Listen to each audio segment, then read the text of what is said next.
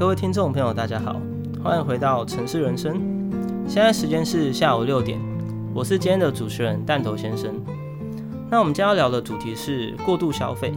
那首先，我们先来谈谈什么是消费呢？消费是指拿取和使用产品及服务的时候，来满足我们自己本身的基本需求。但消费主义则是人与消费之间的一种特殊关系。我们会用逛街、买东西来满足我们自己本身的情感与社交需求，而且会拿自己拥有的东西来定义自己，展现自我价值。而这次聊的主题过度消费，则是在说我们取用的资源其实已经远远超过了我们的需要，超过地球能供应我们的原物料了。那这次我们比较特别的是，我们很荣幸邀请到一位听众。他是来自卫福部医院的行政人员 Toys。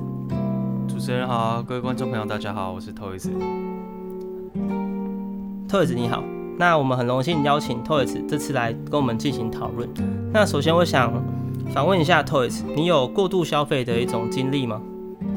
嗯，过度消费的话，虽然我自己不这么觉得，但在大家眼里看起来，像我是在买耳机这一块，大家就会认为我是过度消费。哎，那所以你指的耳机是你买完耳机之后，那还会有一种冲动想要一直去购买吗？哎，这个部分的话，像是我的耳机就有好几副，那会一直买的原因，当然就是因为会觉得说有更好的需求。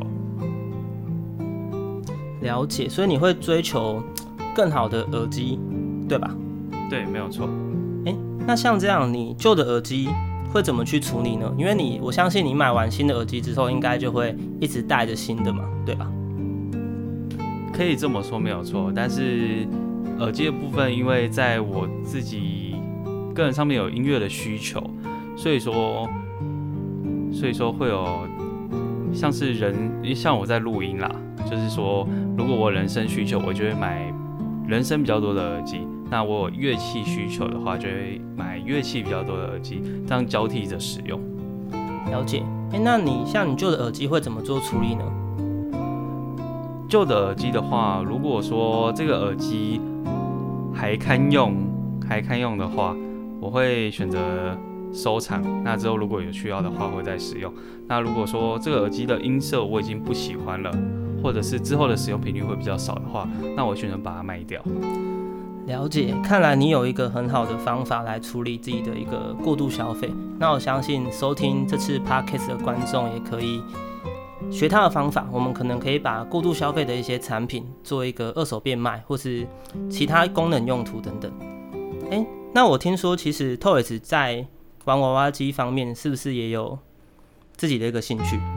嗯，对，在我刚出来工作的时候就接触过娃娃机。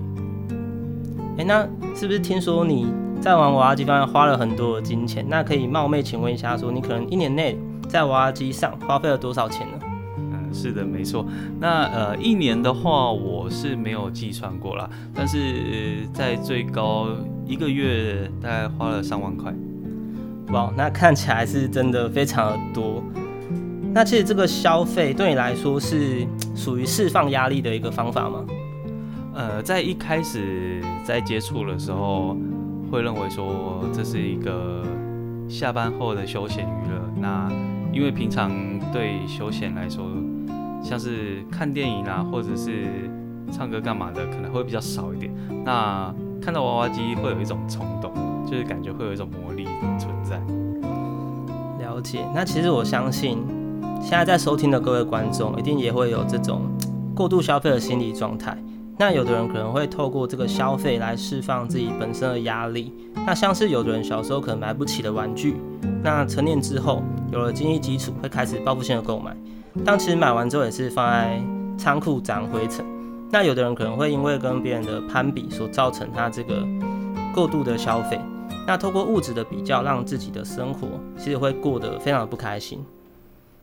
那我们很谢谢 Toys 来。参加我们这一次的一个 podcast 的录制。那其实刚刚 Toys 有提到的耳机的购买，那其实这种现象叫做垂直品牌的一个延伸参考群体。那垂直品牌延伸是指在核心品牌相等的产品类上，以不同的价格以及品质水准来进行延伸。那在向上细分，可以分为向上垂直延伸，就是用更高的价格、更高的品质的新产品；那以及向下垂直延伸，就是用低价格与低品质的新产品来作为重新的一个贩售。那其实透过这样的品牌延伸，再加上网络资源的发达，套上时尚流行的标签，会造成一股热买潮。然而它并不是因为你自己本身的需要，而可能只是想要。那因此，希望大家在购买产品时可以仔细的思考，可以把金钱存下来做更好的用途。那也许隔一段时间可以让自己买自己想要的东西来犒赏自己，培养出一个健康的心态。那以上是这次 podcast 的内容，谢谢大家，我们下次见。